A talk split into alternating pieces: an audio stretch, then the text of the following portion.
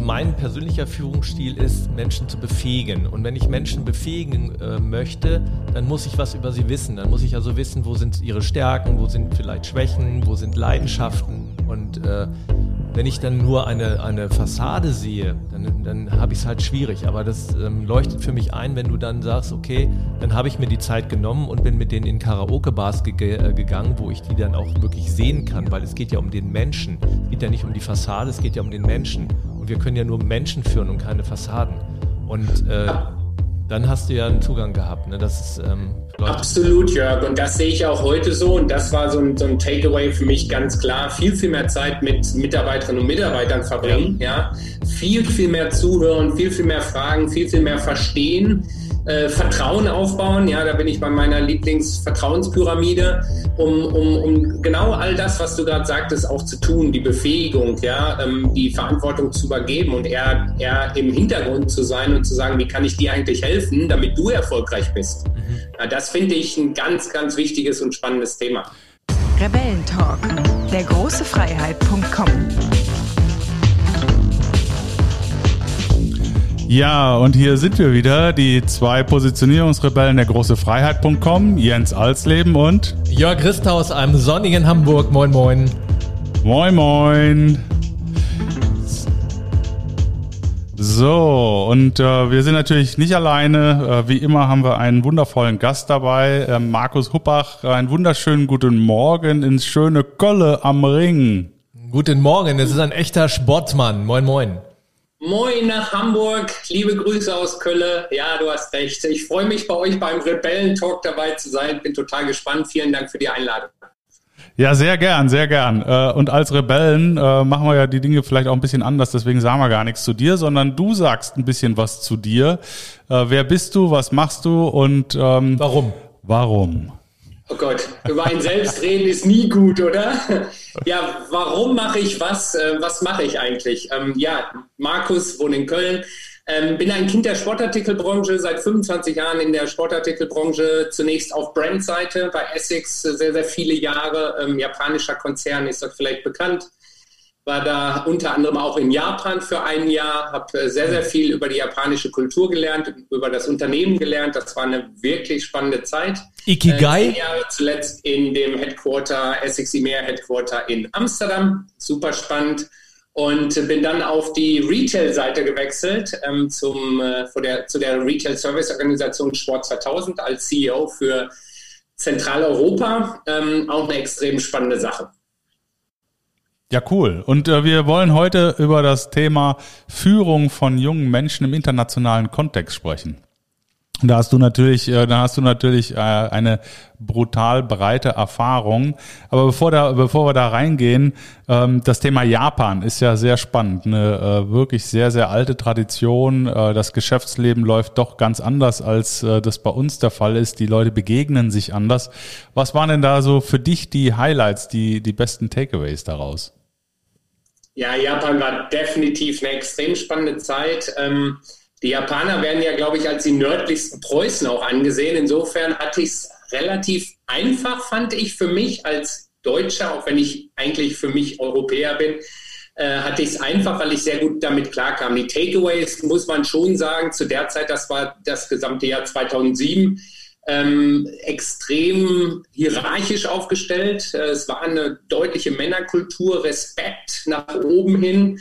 Ähm, das Thema Entscheidungsfindung äh, war ein sehr, sehr spannendes, ähm, denn es gibt äh, die zwei Gesichter. Das eine nennt sich Tatamahe und das andere ist Honne. Und das eine ist das Office, äh, das Bürogesicht, das man aufhat, wo man diszipliniert den Regeln folgt. Und dann setzt man die Maske ab und nach der offiziellen Arbeitszeit geht man oft zusammen mit seinen Kolleginnen und Kollegen noch essen und trinken. Und da wird die Maske abgelegt und da darf man wirklich frei raus äh, über Themen reden, die man so im Büro in der Form nicht ansprechen kann. Hm. Und ähm, das ist spannend. Das war für mich ein Learning. Das hat mich ein paar Monate gekostet, das zu verstehen, wie ich, ähm, wie ich äh, beeinflussen kann, wie ich Entscheidungen vorantreiben kann. Das war extrem, extrem spannend. Aber auf der anderen Seite fand ich vielleicht nochmal auf der normalen Schiene das Thema Respekt extrem spannend, weil Respekt ist für mich auch ein sehr, sehr wichtiger Wert persönlich. Und ähm, der Respekt in Japan Menschen gegenüber ist schon, ist schon wahnsinnig. Ja? Und ähm, also ich fand es irre, mir hat äh, sehr viel Freude bereitet. Ich habe extrem viel gelernt und habe ganz viele tolle neue Freunde dort äh, gewonnen, zu denen ich heute noch Kontakte habe. Was mich brennend interessiert ist, das hatte ich eben schon mal kurz reingeworfen, als du davon gesprochen hast, es war so spontan. Äh, sagt dir Ikigai etwas? Ikigai? Nein. Das ist ähm, Japan und heißt so viel wie Lebenssinn. Und das finde ich ganz spannend, weil das ist, ist auch ein Teil der japanischen Kultur, dass die äh, herausfinden wollen, was ist wirklich dein Lebenssinn und das als Motivation nehmen. Also auch diese Frage, warum ist nur eine Teilfrage. Also da geht es darum, was machst du mit Leidenschaft? Also was ist deine Leidenschaft? Was ist deine Mission? Womit verdienst du Geld? Und was macht Sinn? Das sind diese ja. vier Punkte. Und wenn du, das ergibt Schnittmengen und in der Mitte ist dann dein Lebenssinn, dein Ikigai. So, und das finde ich ganz spannend, weil wenn du das tust und da auf der Schiene bleibst, dann bist du mega leicht erfüllt und erfolgreich, äh, weil es, damit verdienst du auch Geld. Ne? Also viele gucken ja nur, was ist deine Mission, das ist aber nur ein Teilaspekt. Und das finde ich so ganz spannend. Nur so, cool. by the way. Aber ich finde das Respektthema ganz, äh, ganz gut, weil wenn man das mit den Chinesen vergleicht, da ist es ja ganz anders. Da ist ja der Mensch äh, irgendwie gefühlt viel weniger wert.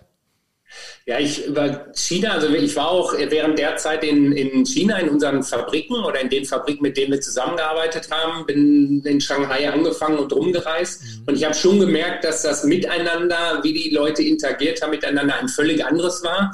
Und ja, man liest sehr viel darüber. Ähm, bin jetzt nicht der absolute Experte, was China angeht, aber ich konnte ganz klar die Unterschiede sehen. Und was ich spannend fand, und da kann man jetzt drüber diskutieren, warum das so ist, wenn man in der, in der Bahn in, in, in Kobe, da ist der Hauptsitz gewesen, habe ich zum Beispiel einmal meine, meine Sporttasche vergessen. Mhm. Die habe ich wiederbekommen. Ach Quatsch.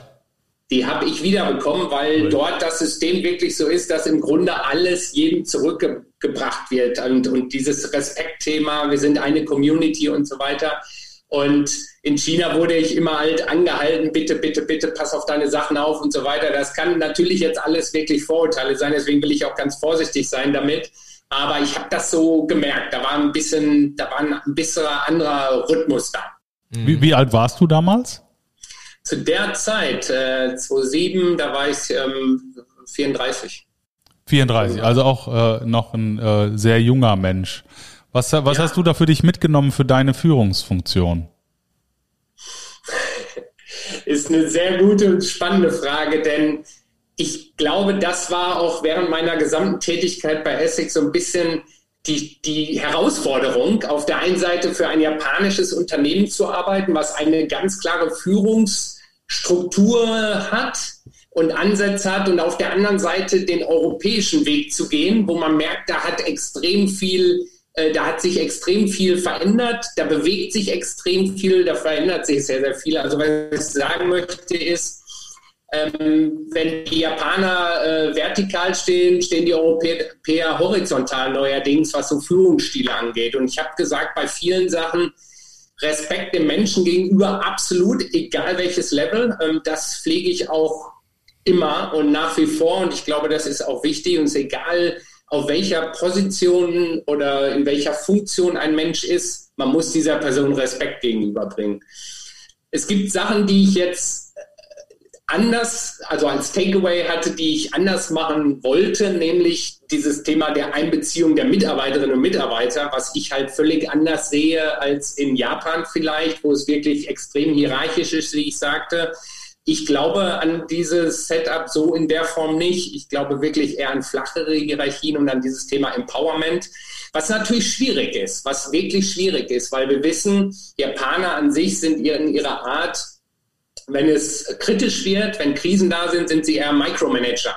So, und wenn man selbst kein Micromanager sein will, dann ist es wirklich schwierig, dass man den Druck, den man aus dem Headquarter bekommt, dass man den nicht dass man den abfedert und in einer anderen Form mit dem Team ähm, versucht, das Thema anzugehen. Mhm. Ja?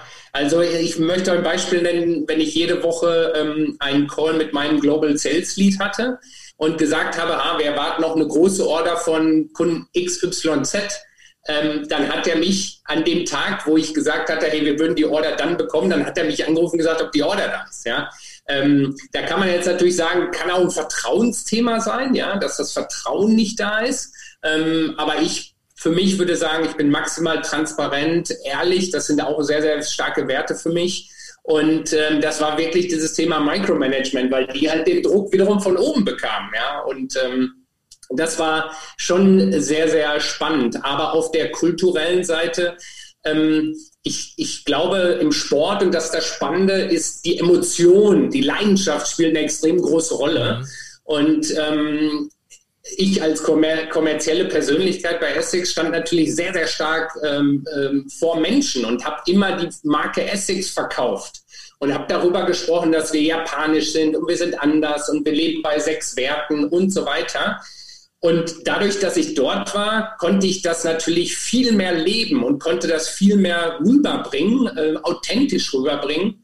Und das war extrem wichtig und ähm, das wurde mir auch immer zurückgespielt von, von Partnern, dass das ähm, sehr, sehr klar ist, was, was ich da zum Ausdruck gebracht habe. Du hast gerade gesagt, authentisch rübergebracht. Du hattest äh, gesagt, die Japaner, die spielen im Grunde tagsüber eine Rolle, also in ihrem Business. Wie, wie geht das dann mit authentisch sein? Was ist denn dann authentisch?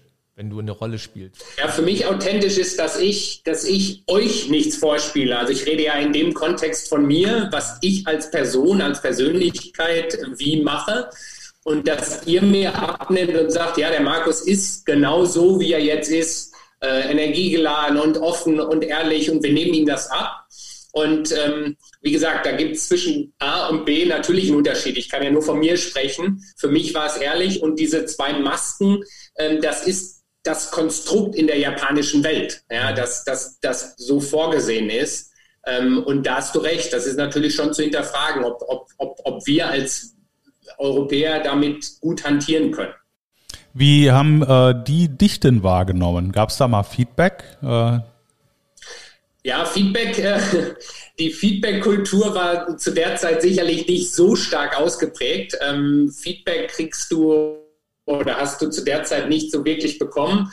Aber wir haben sie nicht wahrgenommen. Ich, ich glaube auch als sehr ehrlichen Menschen, der, der Essex als Unternehmen sehr respektiert hat und auch später verteidigt hat. Denn man ist ja sehr schnell darin zu sagen, als, als Europäer oder meine amerikanischen Kollegen, ach, guck mal, die Japaner, die sind so langsam und das dauert und die brauchen noch eine Excel-Tabelle. Aber ich habe sie da auch schon verteidigt und versucht zu erklären, wie die Denkweise ist, also das Zusammenführen verschiedener Kulturen, weil wir uns in einem globalen Marktplatz befinden. Und ich glaube, das ist extrem wichtig, dass man die andere Seite versteht. Ich glaube, das hat ja auch was mit Empathie so ein bisschen zu tun. Und ähm, wie haben Sie mich noch wahrgenommen? Klar, man macht natürlich am Anfang, ich bin ein sehr äh, emotionaler Mensch, ich, ich liebe den Kontakt mit Menschen und ich habe dann teilweise ganz am Anfang auch Leute äh, in Arm genommen und gehackt und ich meine, das ist ja in der japanischen Welt generell erstmal verboten. Ja, da ist es ja dann die Verneigung, die, die stattfindet. Und ähm, ja, aber die fanden es halt okay, weil es kam von mir. Ja, also das war, war dann okay. Aber man lernt dann natürlich raus. Und ich habe dann gemerkt, wie ich mich auch angepasst habe und wie es dann eher so eine leichte Verneigung war. Und ich glaube, das wiederum fanden sie gut, dass ich mich auf die japanische Kultur, Mentalität eingelassen habe und nicht gesagt habe, nee, jetzt kommt der Markus, my way or the highway. Ähm, das, glaube ich, kam mir zugute. Ja, ich habe mir, äh, als ich ein MBA gemacht habe, äh, ein Buch gekauft, das hieß Kiss, Bow or Shake Hands. Das waren äh, über, ich weiß nicht, 110 Staaten immer eine Doppelseite. und da konntest du dann äh, gucken, mit welchen Klischees äh, welches Land so belegt war. Aber vieles davon hatte natürlich auch irgendwo einen wahren Kern, ne? dass eben äh, jedes Land äh, komplett anders tickt. Das, das weiß man ja. Aber wie man sich dann verhalten muss in dem jeweiligen anderen Land, da war ich mit der einen Doppelseite dann schon besser dran, als äh, unvorbereitet da reinzugehen. Ne? Das ist genau wie in, in China, wo du die Visitenkarte so, ja. äh, so quasi wie etwas ganz, ganz Wertvolles überreichst und dich dabei verneigst. Ne? Und, genau. Mhm. und das hat ja auch was mit Respekt zu tun und ähm, mit, ja, mit, mit, mit Wertschätzung zu tun, wenn du, wenn du dich den Geflogenheiten in diesem Land anpasst. Absolut. Also das Thema äh, Visitenkarten, wie du sagst, ist natürlich ein wahnsinnig wichtiges. Mach nie den Fehler und schreib auf die Visitenkarte irgendwie was drauf. Mhm. Ähm, das ist wirklich äh, ganz schlimm. Oder, oder werf sie direkt weg und sag, ja, vielen Dank. Nein, leg sie bitte vor dich hin. Äh, das ist eine Wertschätzung. Ich glaube, es gibt ein spannendes Buch, ähm, Die Spinnen, die Japaner. Da gibt es, glaube ich, zwei Versionen von. Und ich habe das, die beiden Versionen gelesen, bevor ich nach Japan gegangen bin da habe ich es irgendwie gar nicht verstanden und habe gedacht, hm, okay, und habe es danach nochmal gelesen. Und dann konnte ich eigentlich sagen, ja, ja, ja. Also ich konnte quasi jede Box ticken und habe es dann auch eigentlich viel, viel besser verstanden. Ja. Also es war, war eine spannende Zeit, hat mich schon extrem geprägt, muss ich sagen. Mhm. Was mich nochmal interessiert, also wo ich wirklich hänge, was mich wirklich interessiert, ist dieses Thema weil das ja eine, eine äh, diese Kultur, dieser Rolle spielen, ist ja nicht nur eine japanische Kultur, sondern das ist ja bei uns auch noch verbreitet, dass Menschen ins Büro gehen und ähm, eine Rolle spielen, auch als Führungskraft und äh, zu Hause sind sie dann wieder ganz jemand anderes. Und meine, meine Frage ist, wie, wie gehst du damit um? Also wie bist du da in, in Japan mit umgegangen? Weil äh, es gibt ja auch Führungskräfte, die sind immer authentisch. Ich sag mal, die älteren Führungskräfte, viele älteren, die spielen immer noch eine Rolle. Wir sind da gerade, würde ich behaupten, in Deutschland auch gerade in so einem Umschwung, ne? also von, von Rolle spielen zu authentisch sein. Und da hast du ja in Japan schon deine Erfahrungen gemacht mit Rolle spielen. Wie, wie gehst du damit um als Führungskraft? Also ich finde das so unheimlich schwierig. Das ist, eine, das ist eine echt eine, eine, spannende Frage, Jörg. Also in Japan, nochmal ganz kurz darauf zurückzukommen, was mir extrem geholfen hat, ich habe halt wirklich auch diese Zeit nach dem Büro mitgemacht, mit ganz vielen. Mhm. Und ähm, wie ich sagte, dann wurde die, die Maske abgelegt und dann wurde halt offen gesprochen. Dann ging es auch oft in Karaoke-Bars. Und da habe ich dann teilweise gesagt, Wahnsinn, ist das die gleiche Person, die mhm. sonst neben mir schweigend am Schreibtisch sitzt und acht Stunden am Tag im Grunde nichts sagt? Mhm. Also das war schon ein Eye-Opener. Und ich muss sagen, sie haben sich dann so nach und nach mir gegenüber auch im Tagesgeschäft Geschäft ein wenig gelockert und verändert. Und ich glaube, heute, wir sind ja schon einige Jahre weiter, ähm, ist das, ist das nochmal anders. Aber jetzt zu deiner Frage fürs Geschehen heute. Ähm, das ist eine Herausforderung, gebe ich zu, weil ich möchte maximal authentisch sein, ich selbst, und wünsche mir eigentlich auch, dass der Gegenüber oder die Gegenüber eigentlich keine Rolle spielt, sondern ehrlich ähm, authentisch ist, wie sie oder wie er ist. Ähm, ich, ich glaube, durch Zeit verbringen, ähm, zuhören, Frage stellen, vielleicht ein bisschen mehr eintauchen in die Person selber, kann man etwas mehr über sie erfahren, um dann sagen zu können, okay, was, was, was macht denn die Person eigentlich aus? Mhm. Ja, aber ich gebe zu, das ist sicherlich so ein Blindspot bei mir. Ich tue mich auch schwer, wenn, wenn da so Blindspots sind, so Hidden Spots sind und, und ähm, gerade wenn es so den Value Clash gibt. Ja, also da, da ich, gebe ich zu, das ist bei mir schon ein Blindspot. Weil wenn ich jetzt überlege, also mein persönlicher Führungsstil ist, Menschen zu befähigen. Und wenn ich Menschen befähigen äh, möchte, dann muss ich was über sie wissen. Dann muss ich also wissen, wo sind ihre Stärken, wo sind vielleicht Schwächen, wo sind Leidenschaften und äh, und wenn ich dann nur eine, eine Fassade sehe, dann, dann habe ich es halt schwierig. Aber das ähm, leuchtet für mich ein, wenn du dann sagst, okay, dann habe ich mir die Zeit genommen und bin mit denen in Karaoke-Bars ge äh, gegangen, wo ich die dann auch wirklich sehen kann, weil es geht ja um den Menschen. Es geht ja nicht um die Fassade, es geht ja um den Menschen. Und wir können ja nur Menschen führen und keine Fassaden. Und äh, dann hast du ja einen Zugang gehabt. Ne? Das ist, ähm, Absolut, Jörg. Und das sehe ich auch heute so. Und das war so ein, so ein Takeaway für mich ganz klar. Viel, viel mehr Zeit mit Mitarbeiterinnen und Mitarbeitern verbringen. Ja. ja. Viel, viel mehr zuhören, viel, viel mehr fragen, viel, viel mehr verstehen. Äh, Vertrauen aufbauen. Ja, da bin ich bei mhm. meiner Lieblingsvertrauenspyramide um, um, um genau all das, was du gerade sagtest, auch zu tun, die Befähigung, ja, ähm, die Verantwortung zu übergeben und eher, eher im Hintergrund zu sein und zu sagen, wie kann ich dir eigentlich helfen, damit du erfolgreich bist. Mhm. Ja, das finde ich ein ganz, ganz wichtiges und spannendes Thema. Jetzt gibt es ja auch einen Kulturclash zwischen den Generationen. Ähm, und äh, das würde mich auch mal interessieren, wenn man das äh, Beispiel Japan, Deutschland mal überträgt auf jung, alt ähm, und vielleicht dann auch noch den Kulturmix, weil du ja im internationalen Team auch unterwegs warst. Was äh, ist aus deiner Sicht da die größte Herausforderung gewesen, die zwei Generationen zu führen? Ja, das ist war auch ein spannendes Thema. Also ihr müsst vielleicht mal zu den Rahmenbedingungen. In, in Essex war es so, ich war im, im europäischen Headquarter in Amsterdam und ähm, europaweit hatten wir knapp zweieinhalbtausend Mitarbeiter. Lassen wir mal die Fabriken und so weiter außen vor. Wir hatten auch noch ein paar Distributeure. Im Headquarter, in dem Office selbst waren 400 Personen. Von diesen 400 Personen hat man Gender Split von roundabout 48 Prozent äh, weiblich, ähm, 52 männlich zu der Zeit. Und was ganz spannend war, 64 Prozent aller Mitarbeiterinnen und Mitarbeiter waren jünger als 34. Okay, ja. Cool. Ja. Also dieses Thema, also das war da das Thema, das du gerade ansprachst und da musste man sich mit auseinandersetzen und das war ein extrem spannendes, denn ich finde, auf der einen Seite ist es ein, schon alt-jung, das, das Thema für mich, ich mag nicht alt gegen jung. Ich finde, das, das baut gleich so ein, ein, ein, mhm. ein, eine Barrikade auf. Alt und jung zusammen, Tandem bilden, gegenseitig voneinander lernen, befruchten und so weiter. Das finde ich wichtig. Dann hast du natürlich nicht nur das Generationenthema, sondern du hast natürlich auch das kulturelle Thema, nicht nur Japan, Deutschland, sondern auch wie tickt der Deutsche im Vergleich zum Niederländer oder der Niederländer im Vergleich zum Skandinavier, der Skandinavier im Vergleich zum Italiener oder Franzosen. Und das fand ich auch extrem spannend. Ähm, und ich muss sagen, ich habe es vorhin ja gesagt, ich fühle mich wirklich als Europäer und nicht als Deutscher. Und ich glaube, wenn man mal aus dem eigenen Heimatland raus ist, dann guckt man auch noch mal ganz anders auf sein, sein Heimatland. Und ähm, ich sehe vieles heute auch anders, dass ich sage, nee, wir Deutschen, ich sage es jetzt mal wirklich ganz platt, wir haben nicht die Weisheit mit Löffeln gefressen. Da gibt es auch ganz, ganz tolle Ideen und, und, Ansätze in anderen Ländern.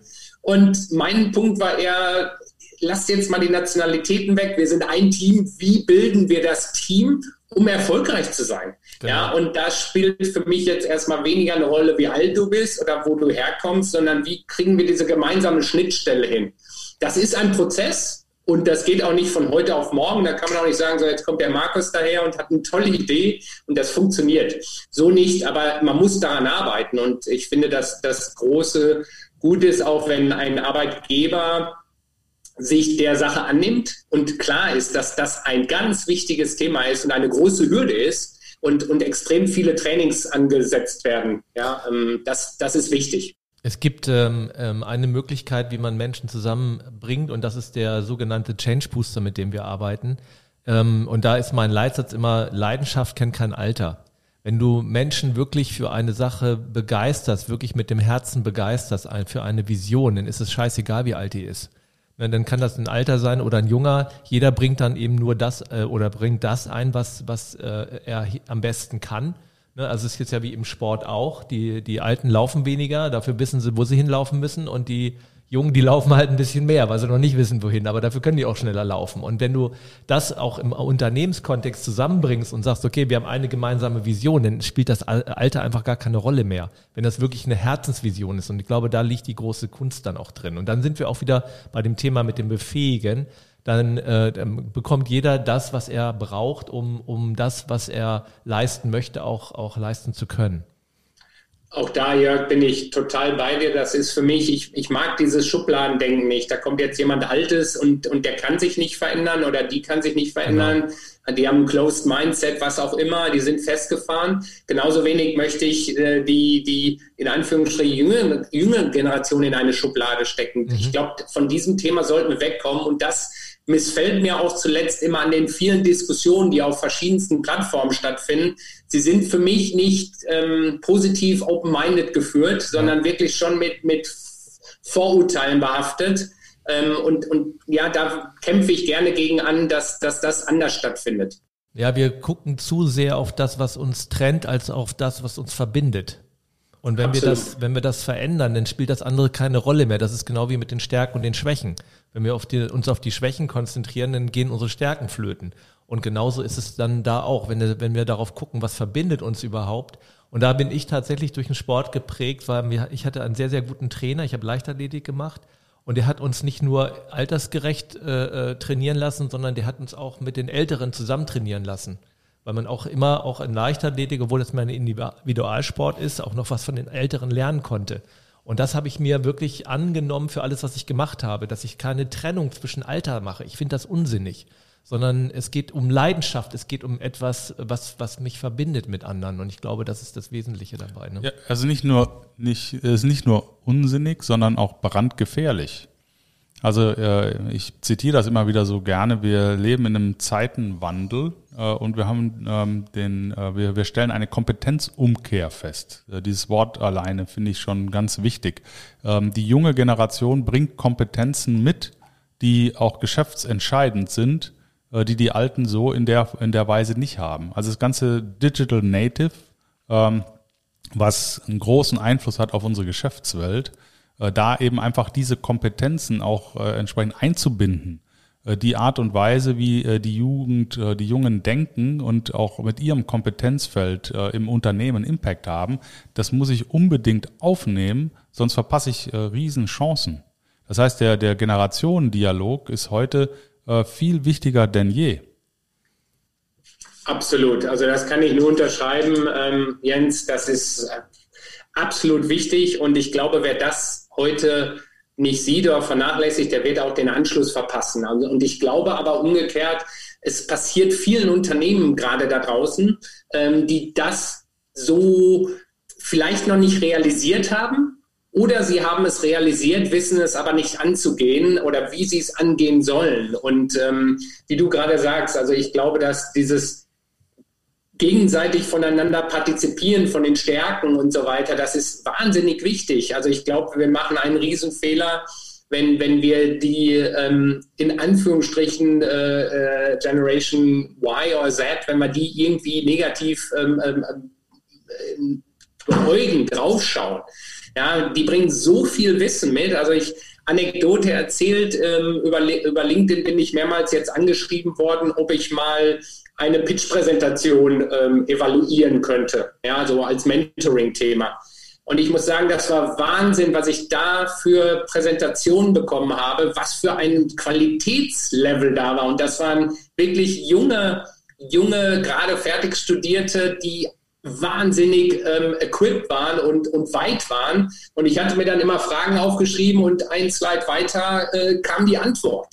Und ähm, mein Gott, ich als Führungskraft vielleicht ähm, oder als etwas älterer ähm, ähm, ähm, im Business, ich muss mir das doch zunutze machen. Ja? Absolut. Die bringen Qualitäten mit, mhm. die ich vielleicht nicht habe oder die ich wahrscheinlich nicht habe oder ganz sicher nicht habe. Und umgekehrt kann ich ihnen vielleicht ein, ein bisschen helfen, sie ein bisschen guiden und so weiter. Also ich glaube, das ist extrem wichtig. Weißt du, was ich äh, deswegen glaube, was äh, jetzt uns in Zukunft äh, wirklich eine Kernkompetenz ist, weil gerade bei Führungskräften ist das Thema Selbstbewusstsein. Weil ich fange ja immer nur dann an, jemanden zu bewerten oder jemanden äh, äh, abzuwerten, wenn ich selber Angst habe. Wenn ich glaube, ich bin nicht gut genug, dann muss ich, so wie das in der Politik ja auch üblich ist, dann muss ich alle um mich rum wegbeißen. Wenn ich aber für mich selber glaube, ich bin gut, dann kann ich auch einen guten neben mir lassen. Wenn ich aber von mir glaube, ich bin schlecht oder ich bin nicht gut genug, dann beiße ich alle weg, die in irgendeiner Form gut sind. Und auch wenn das die Jungen sind und die vielen Älteren merken ja auch, dass sie gerade im digitalen Bereich Schwächen haben, weil das einfach eine, eine Frage des Alters auch ist, ja. Und die Jungen, die sind einfach, die sogenannten Digital Natives sind ja damit groß geworden. Das heißt, die gehen mit einer ganz anderen Selbstverständlichkeit um. Weil die Frage ist ja auch, äh, wenn man Digitalisierung nimmt, warum sind wir in Deutschland so hinten dran? Weil wir immer noch diese stark hierarchische haben.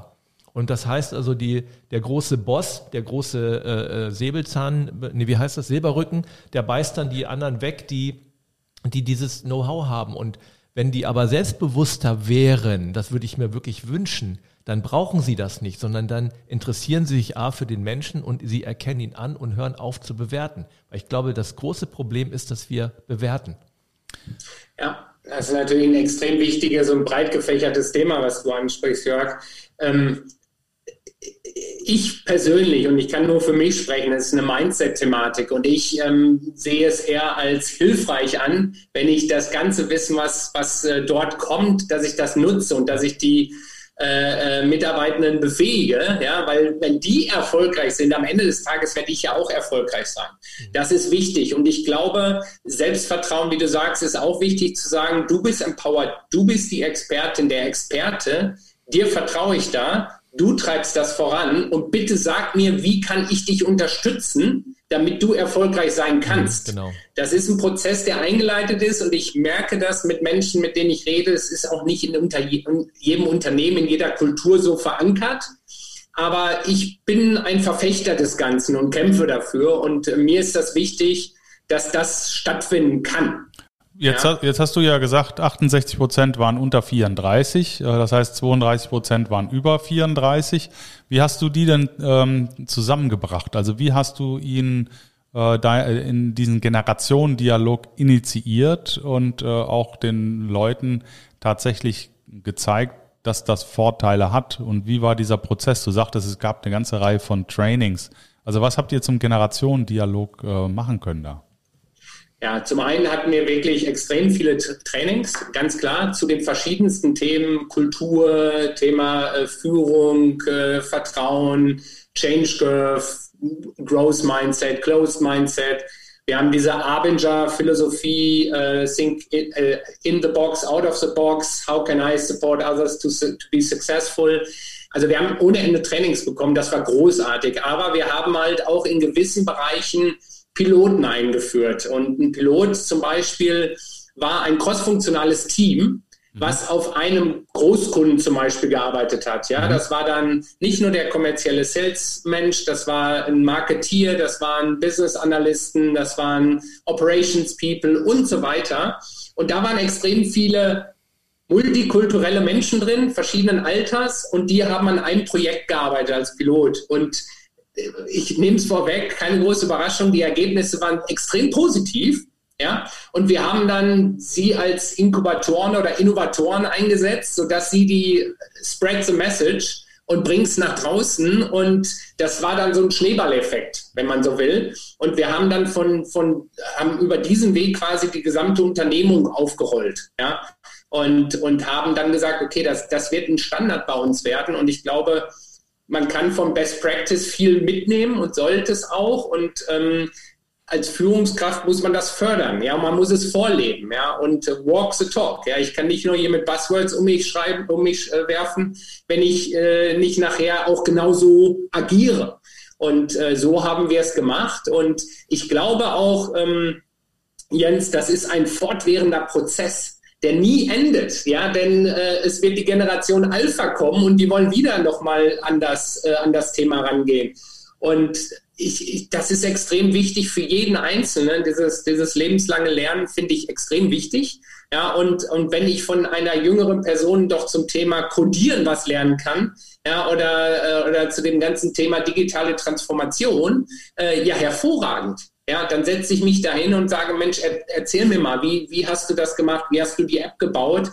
Wie könnten wir das weiter optimieren? Ich glaube, so muss es sein, weil sonst bin ich ja irgendwann ein altes Eisen und entweder habe ich es bis dahin geschafft und versuche alle von mir wegzuhalten und versuche meinen Posten zu sichern. Ist ein Weg, ist nicht meiner, glaube ich auch nicht dran, wird nicht funktionieren. Ähm, also versuche ich es den anderen Weg rum und versuche möglichst viele zu infizieren oder zu begeistern, zu inspirieren, zu überzeugen von der Idee, dass sie es mitmachen.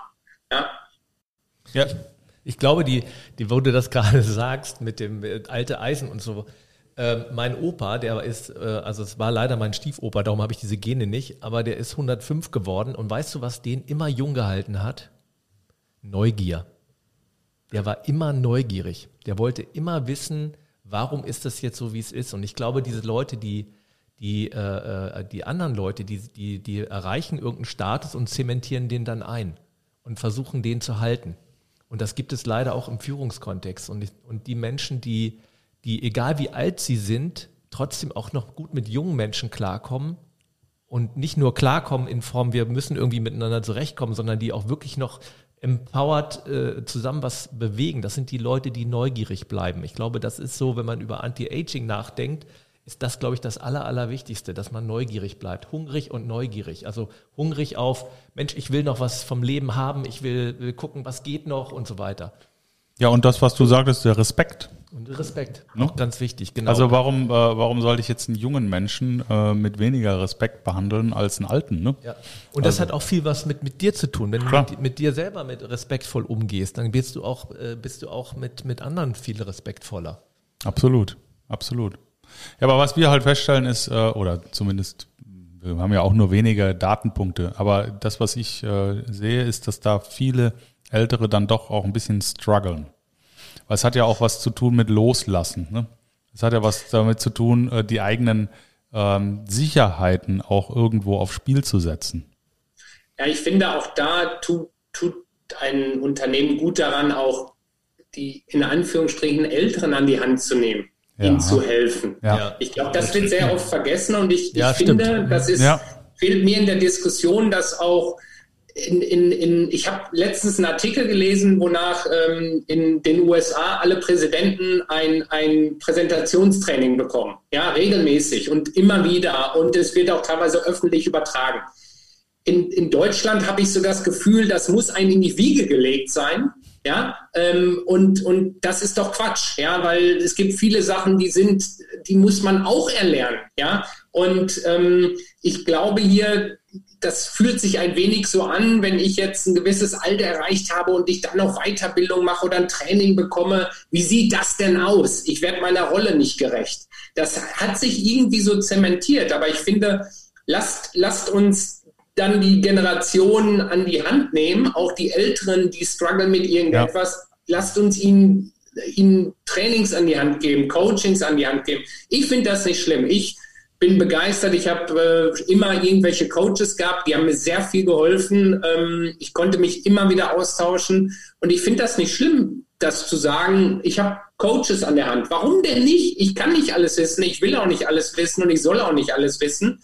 Aber es ist, glaube ich, wichtig, dass man mit der Zeit geht und ähm, dass man sich da auch anpassen kann. Also in, in beide Richtungen. Wir können nicht sagen, die Jungen, die müssen erstmal lernen, geben wir den Trainings, Trainings und Trainings. Und die Älteren, die, die, die haben die Weisheit, Entschuldigung, mit Löffeln gefressen. Das, das funktioniert nicht. Aber das ist ein, ein Riesenthema. Im, äh, die Weiterbildung von den äh, Älteren im Mittelstand gerade, äh, würde ich mal sagen, ähm, genau wie du, wie du es ja erwähnt hast, äh, lässt echt zu wünschen übrig. Ne? Ab einem gewissen Level oder einem gewissen Alter nehmen wahrscheinlich die durchschnittlichen Seminartage dramatisch ab. Äh, Und das in einer Zeit brutalen Wandels, wo es also auch gerade für uns Alten äh, so viel Neues zu lernen gibt, um die Welt da draußen auch äh, nach, nach wie vor verstehen zu können, äh, dass es eigentlich jetzt umgekehrt sein müsste. Ne? Aber ich finde es interessant, was du gerade gesagt hast, mit dem, dass es ein Standesdünkel sein kann. Da so nach dem Motto, wenn ich jetzt noch was lerne, dann könnt, könnten ja andere denken, dass ich nicht äh, meinen Job nicht kann oder sowas. Ne? Ich, das ist natürlich fatal. Und ähm, aber äh, dieses mit dem Lernen ähm, haben wir festgestellt, was das Thema Führung, weil du sagtest auch, ähm, ja, das muss uns in die Wiege gelegt sein. Und so habe ich auch den Eindruck über viele Jahre gehabt, dass das Thema Führung in die Wiege gelegt sein muss. Man erwartet es einfach. Also es, gerade im Mittelstand haben unheimlich wenig Menschen wirklich eine, eine, weil das hat ja viel mit Psychologie. Empowern hat ja in erster Linie was mit Psychologie und nicht mit der Fachlichkeit zu tun. Man hat ja jahrelang immer den fachlich Besten zur Führungskraft gemacht. Das wird heute noch gemacht. Und Führung bedeutet ja, mit sich für Menschen interessieren und sie zu verstehen. Und das ist ja etwas, ähm, wo glaubt man vielleicht, das ist in die Wege gelegt oder ich weiß es nicht, aber es wird auch viel zu wenig gemacht. Oder wie siehst du das? Absolut, sehe ich ganz genauso. Und ich sage euch äh, nochmal, das, was ich vielleicht heute denke und wie ich auch heute agiere, so habe ich, so bin ich nicht äh, vor 20 Jahren durch die Welt gegangen. Mhm. Das war ein langer Prozess, der war auch teilweise schmerzhaft. Ähm, wir haben dann 360 Feedback Sessions eingeführt und äh, da war extrem viel Wahres drin und extrem viel Schmerzhaftes. Und das ist aber, du kannst es nehmen und sagen, ach, die haben doch alle keine Ahnung, oder du nimmst es als Eye-Opener und sagst, ah, das sind meine Blindspots, da mhm. möchte ich dran arbeiten. Ja. Und ähm, mir ist das wirklich eine Herzensangelegenheit und, und ähm, ich möchte irgendwann dahin kommen, dass dieser, dieser, ja, manche sagen da, dieser Servant Leadership Style, ja, dass der irgendwann mehr und mehr reinkommt. Mhm. Da sind wir noch nicht. Und ich sehe das genauso wie du, Jens, ähm, die Budgets äh, Thema Weiterbildung und so weiter, Trainings, die werden oft immer weniger und das ist oft in Unternehmen auch das, was zuerst weggestrichen wird. Mhm. Ja, wenn, ja. wenn Budgets knapp werden oder der Profit nicht, nicht so kommt. Und ich glaube, das ist schwierig, gerade in der heutigen Zeit, wo, wo es so viel schneller sich alles dreht und ja. so viel mehr Veränderungen da sind. Ja. Und entweder, ja, man hat vielleicht dann die private intrinsische Motivation, ja, und, und setzt sich dahin, ähm, oder, oder man, man hat hoffentlich ein Unternehmen, was so progressiv denkt und sagt, nein, also an dieses Budget gehen wir nicht dran, denn das ist unfassbar wichtig. Und das ist genau der Punkt. Ich bin ja jetzt schon länger in der Weiterbildungsbranche. Und ich kenne auch noch ältere Trainer. Und ich glaube, dieses, dass das zuerst gekürzt wird, hat einen Hintergrund. Es war lange Zeit so, ich sag mal so die 80er, 90er, da wurden Trainings eingekauft als Belohnung für die Mitarbeiter. Es ging gar nicht darum, dass es in irgendeiner Form einen Effekt haben musste, sondern es war eine Belohnung. Und dieses Denken ist immer noch in den Unternehmen. Sie haben noch nicht verstanden, dass es letztendlich eine Befähigung ist der, der, der Menschen und Good nicht point. eine Belohnung. Und da, da hakt es noch. Und deswegen, und dieses, dieses Denken aus diesen 80ern und Anfang der 90er, das gibt es immer noch. Und äh, da ist es wirklich wichtig, dass die CEOs und CFOs und in den Personalabteilungen oder HR, wie das auch immer heißen mag, verstehen, dass es keine Belohnung ist, sondern eine Befähigung. Ja, das stimmt, absolut. Kann ich so unterschreiben. Jetzt ähm, die äh, Jungen, äh, was fordern die von dir anders als die Alten? Was extrem spannend und augenscheinlich ist, ist zum Beispiel das Thema Feedback. Ja, also nehmen wir das Thema Feedback-Kultur, die fordern proaktiv Feedback ein. Und am Anfang habe ich gedacht, oh, äh, ist ja interessant. Ähm, aber ich habe mich dann auch damit beschäftigt und ähm, man muss ja nicht aufs Jahresgespräch warten, um Feedback zu geben. Ist ja völliger Quatsch. Man kann es ja auch mal im Gang machen, im Flur, äh, on the go und gibt mal kurzes Feedback. Also das ist ein ganz wichtiges Thema, dass sie Feedback extrem einfordern. Sie wollen, ähm, sie wollen natürlich ähm, einen Sinn in ihrer Arbeit sehen, stelle ich ganz klar fest. Also dieses Command and Conquer so in etwa, dass das funktioniert nicht mehr, dass man sagt, hey, mach das und halt die Klappe, Entschuldigung, dass ich so sage, das funktioniert gar nicht mehr. Die Sinnhaftigkeit ist extrem wichtig. Sie wollen gesehen werden, ja, sie wollen wirklich ernst genommen werden als Persönlichkeit, was ich ähm, extrem schätze, wertschätze. Ähm, und, und sie wollen natürlich auch, dass ihnen Vertrauen geschenkt wird und dass ihnen Arbeiten übergeben werden, die, äh, die Sinn machen. Ja, und ähm, ähm, äh, gemäß auch ihrer, ihres Backgrounds, ihrer Qualifikation, ihrer Interessen und so weiter. Sie wollen mitreden, das merkt man schon. Das ist natürlich anders als früher. Ich weiß noch, wenn ich an irgendeinem langen Bordtisch saß und wo ich vielleicht frisch dabei war, ja, da hatte ich aber mal meinen, meinen Mund zu halten und, und durfte äh, vielleicht einen Kaffee holen. Zum Glück hat sich das gewandelt und das finde ich gut und das finde ich auch wichtig. Ähm, denn all das, was ich vorher gesagt habe mit Expertise und so weiter, ist wichtig. Und das fordern die Jungen zu deiner Frage zurückzukommen, fordern die extrem ein. Mhm. Aber das äh, erfordert ja auch Chefs, die äh, darauf eingehen können. Ne?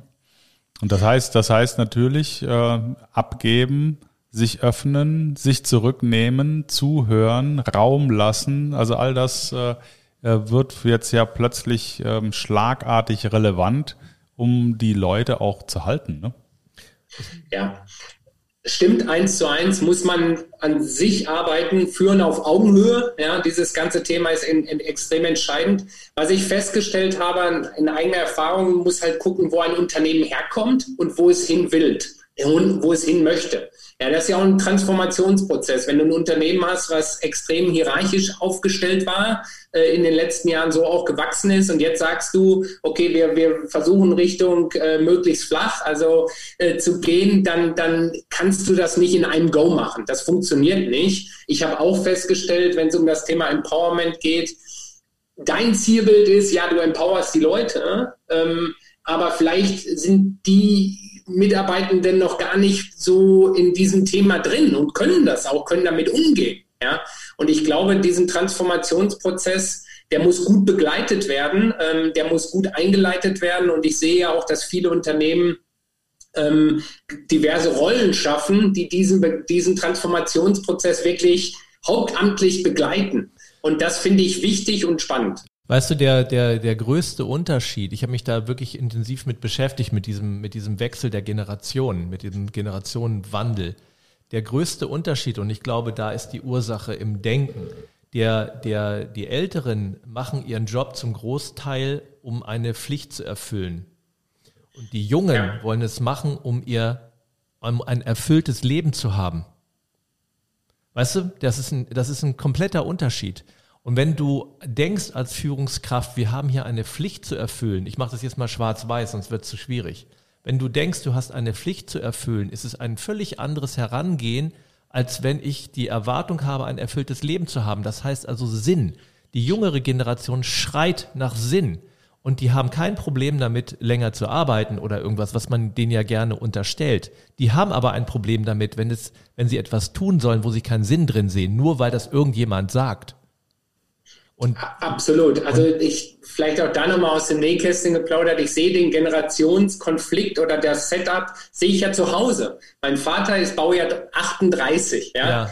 Ähm, und und ähm, mein Sohn ist Baujahr 2001. Mhm. Ja, und, und ich hänge dazwischen und, und ich bin mit allen dreien total, mit, mit, wir zu dritt sind ganz eng und diskutieren aber extrem kontrovers zu Themen. Mhm. Ja, und mein Vater guckt manchmal auf mich auch, wenn ich äh, über meinen Führungsstil rede und sagt, okay, äh, also denkt sich sein Teil und ich glaube, das findet auch in Unternehmen statt. Das ist jetzt vielleicht extrem, das im privaten Umfeld, aber ich glaube, viel, was im privaten stattfindet, findet sich Total. auch in irgendeiner Form ähm, im beruflichen. Sind ja auch Menschen im Beruf. Bitte? Sind ja auch Menschen im Beruf. Das, was soll da anders sein? Ja. Genau. Nur, nur, nur äh, nochmal, äh, bei mir war es so, als ich mit meinem Vater und meinem Opa gesprochen habe, dann waren die äh, in den wesentlichen Themen halt immer schlauer als ich. Ja. Das Problem ist, jetzt ist es umgekehrt. Wenn ich mit meinen Söhnen und mit meinem Vater spreche, dann ist es umgekehrt. Dann ist derjenige, der am wenigsten Ahnung hat äh, von dem, was gesprochen wird, ist mein Vater. Und dann komme ich und dann kommen die. Und das ist, äh, das ist äh, etwas ganz, ganz Spannendes, äh, weil das natürlich auch äh, irritiert. Ne? Weil das ist ja auch noch nicht so lange. Wir haben das iPhone gibt seit 2007. Ja, nicht zu vergessen. Also diese Kompetenzumkehr hat in den letzten äh, 10, 15 Jahren begonnen und äh, wird sich dramatisch äh, erweitern mit der Digitalisierung. Das heißt, die Alten, auch die Mittelalten, wachsen viel schneller ähm, aus dem Verstehen der Welt raus. Ja, ich würde vielleicht ergänzen noch, Jens, es ist ein situativer Ansatz. Ja, also es gibt Situationen, wo das Verhältnis Vater-Sohn, ich ja. zu meinem Vater ganz klar da ist und er mir mit seiner Erfahrung extrem helfen kann, dann kehrt sich das, dass ja. ich ja. meinem Vater helfen kann mit meiner genau. Erfahrung. Mhm. Und das Gleiche ist es mit, mit meinem Sohn. Ja, und, und natürlich, ich fühle mich auch digital extrem affin und so weiter. Nichtsdestotrotz, wenn äh, unsere Kinder daherkommen und sagen, Papa, gib mal her, ich zeige dir das mal eben. Ja, äh, das geht mir nicht schnell genug, das geht anders. Da bin ich dann in der Receiver-Rolle. Ja. und das finde ich wichtig. Und nicht nur in der Digitalwelt, sondern auch in der Lebensphilosophie-Welt. Also ich habe sehr viel Lebensphilosophie von meinen Kindern gelernt, die natürlich äh, zu Recht hingehen und das äh, hinterfragen, was für uns so selbstverständlich war. Nehmen wir mal das Thema Pflicht und Erfüllung. Also äh, ich, ich sage immer, die größte Legacy von der jungen Generation ist, dass sie uns die Möglichkeit gegeben hat, äh, auch darüber nachzudenken, bestimmte Dinge anders anzugehen. Und äh, es gibt immer mehr in den 50ern äh, oder End 40ern, die sagen, ich ändere jetzt mein Leben nochmal, weil ich mich nämlich jetzt auch äh, einstelle auf äh, Erfüllung, auf Purpose und äh, brechen aus den gewohnten Strukturen aus.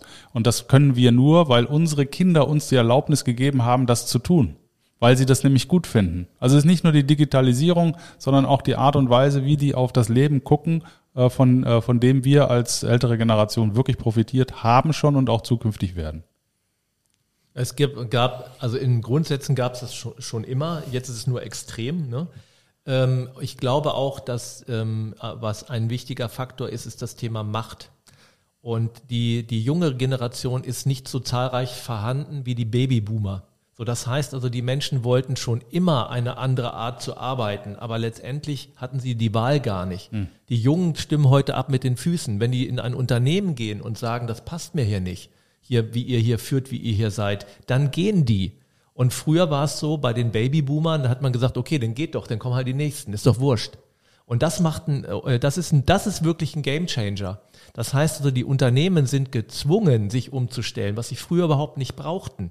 Und das hat eine Bewegung in Gang gesetzt. Also diese, dieses Verhältnis von der, der reinen Menge. Ne? Und, und dass jetzt die Jüngeren, was du gerade sagtest, die jüngeren Generationen sagten, eigentlich wollte ich das auch immer haben, weil gespürt haben sie es immer. Das ist ja etwas völlig Natürliches. Nur jetzt haben sie dadurch die Erlaubnis, es auch zu tun. Und ich glaube, das ist nochmal ein erheblicher Unterschied. Ja. Das Spannende wird sein, ähm, lass uns nicht streiten, ich glaube 25 Prozent der aktuell arbeitenden Bevölkerung äh, dieser Alterskohorte wird in zehn Jahren in Ruhestand gehen. Ja, so. 25 Prozent. Und ähm, das, da wissen wir drei, wie wir sind, wissen wir, was das heißt für das Miteinander, für das Arbeiten, für das Setup. Ja, die Digitalisierung spielt, spielt eine extrem wichtige Rolle in dem ganzen Thema. Und ja. ähm, die, die, die Skills, die vielleicht gefragt sind in der Zukunft oder auch heute schon, die sind andere, als sie vielleicht vor 10, 15, 20, 25 Jahren der Fall war. Also insofern treffen wir hier wirklich den, den Nagel auf den Kopf. Das ist ein, ein Burning Topic für, für jeden draußen. Absolut. Genau. Hast du dann äh, so zum Abschluss, äh, fragen wir immer, weil wir ja positive Impulse nach draußen geben wollen, äh, nochmal so zwei, drei äh, Impulse, Ideen, Tipps, ähm, wenn es um das Thema Führen von jungen Menschen im internationalen Kontext geht? Das ist eine gute Frage. Ähm, zum einen glaube ich, dass jede Führungskraft äh, gut daran tut, sich hervorragend vorzubereiten, sich viel auch anzu, einzulesen, anzueignen. Also ich habe zum Beispiel mein, eins meiner Lieblingsbücher in dem Kontext ist auch The Culture Map from äh, Erin Meyer, glaube ich, ist es. Ähm, da finde ich schon mal gut, die Kultur nochmal zu sehen. Und dann gibt es ja natürlich ohne Ende Literatur, Podcasts zu diesem Thema. Was ich aber, glaube ich, ganz wichtig finde, ist Zeit. Verbringt Zeit mit ja. euren Mitarbeitenden. Hört ihnen zu, nehmt sie ernst hinterfragt, gebt ihnen die Bühne, die Redezeit, die sie brauchen, dass sie sich mitteilen können, nehmt sie ernst, baut Vertrauen auf. Das, das sind wirklich Basics, die für mich da sind, die aber A, äh, das A und O des Ganzen sind, die extrem wichtig sind. Sie wollen ernst genommen werden. Wir hatten über Respekt gesprochen. Lasst uns Respekt gegenüber äh, äh, ihnen gegenüberbringen und, und wir, wir werden was ernten. Ja, wir werden etwas ernten. Und das sind wirklich keine Rocket Science Thema. Das sind einfache Formeln, einfache Themen, aber die sind wichtig. Ja, das heißt auch, einfache Themen heißt im Kalender auch die Zeit dafür freimachen. Ja, denn wir wissen alle, wir sind in Back-to-Back-Meetings und ach, jetzt habe ich auch noch ein Mitarbeitergespräch. Oh Gott, können wir das verschieben? Ja, was, was macht das mit der Wertschätzung? Ja, der Mitarbeitende wird denken, ja super, ich bin nicht wichtig. Ja, oder es gibt dann One-on-One -on -one und der Manager redet 90 Prozent der Zeit. Nein, genau umgekehrt. Der Mitarbeitende redet 90 Prozent, wir hören zu. Ähm, das sind so Themen, ganz basic Botschaften, die ich, glaube ich, ähm, euren Hörerinnen und Hörern gerne mitgeben würde. Jetzt sag ich mal den Satz, den du vorhin gesagt hast, das würde ich so total unterschreiben. Ja, super, wunderbar. Ganz, ganz herzlichen Dank. Äh, war sehr erfrischend. Äh, und äh, du gehst jetzt laufen und wir gehen jetzt Sushi essen. Laufen. Ja, ja, Sushi essen. Auch gut. so, so, so, viel zu Japan. Also ganz herzlichen Dank. Ja, bleib gesund und munter und wir jingeln jetzt aus und hoffen, dass wir zu dem Thema in Kontakt bleiben und dir eine gute Woche, gutes Wochenende und ja, alles, alles Liebe. Prima. Tschüss. Vielen Dank nochmal für die Einladung. Macht's Sehr gut. Gerne. gerne. Danke, dass Ciao. du da warst. Ciao. Rebellentalk. Der große Freiheit.com